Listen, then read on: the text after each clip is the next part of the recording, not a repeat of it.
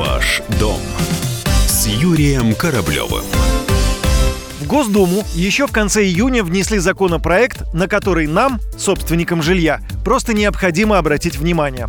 Документ с длинным названием о внесении изменений в градостроительный кодекс и отдельные законодательные акты России в части совершенствования правового регулирования отношений по градостроительному зонированию и планировке территорий, а также отношений по изъятию земельных участков для государственных и муниципальных нужд. Ну, проще говоря, если властям понадобится снести ваш многоквартирный дом, то вас попросят переехать. Для этого муниципалитету вполне достаточно принять решение о включении его в какую-нибудь нужную адресную программу.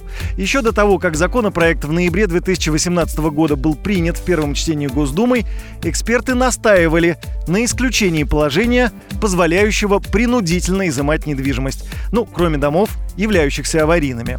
На этом настаивал Общественный совет Министерства строительства, в частности, зампред совета Светлана Разворотнева никаких критериев включения данных домов в программу сноса не предусмотрено. То есть есть некая муниципальная программа, которая может быть высосана из пальца. На этом основании любой дом фактически могут снести. Вот придет завтра, совет соберется, скажет, что мы хотим тут теперь почистить центр города, да, ни обсуждений каких-то. У нас же не проходит нормальное общественное обсуждение. У нас мнение жителей практически, ну, вообще участников этих публичных слушаний не учитываются, да, никак. То есть чиновник может придумать любую программу без всяких критериев, без всяких обоснований. И на эти вот обоснований принять решение об изъятии этих земель.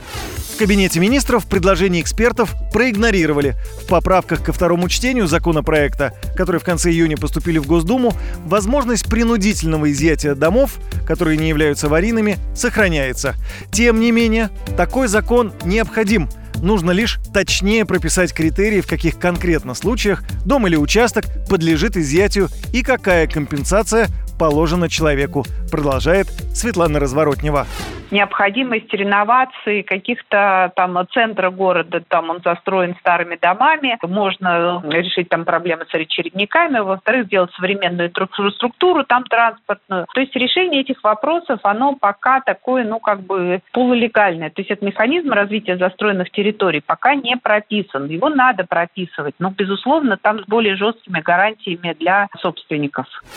Разворотнева добавляет, что в том виде, в котором этот законопроект существует сейчас, он оставаться не может, поскольку однозначно нарушает права собственников.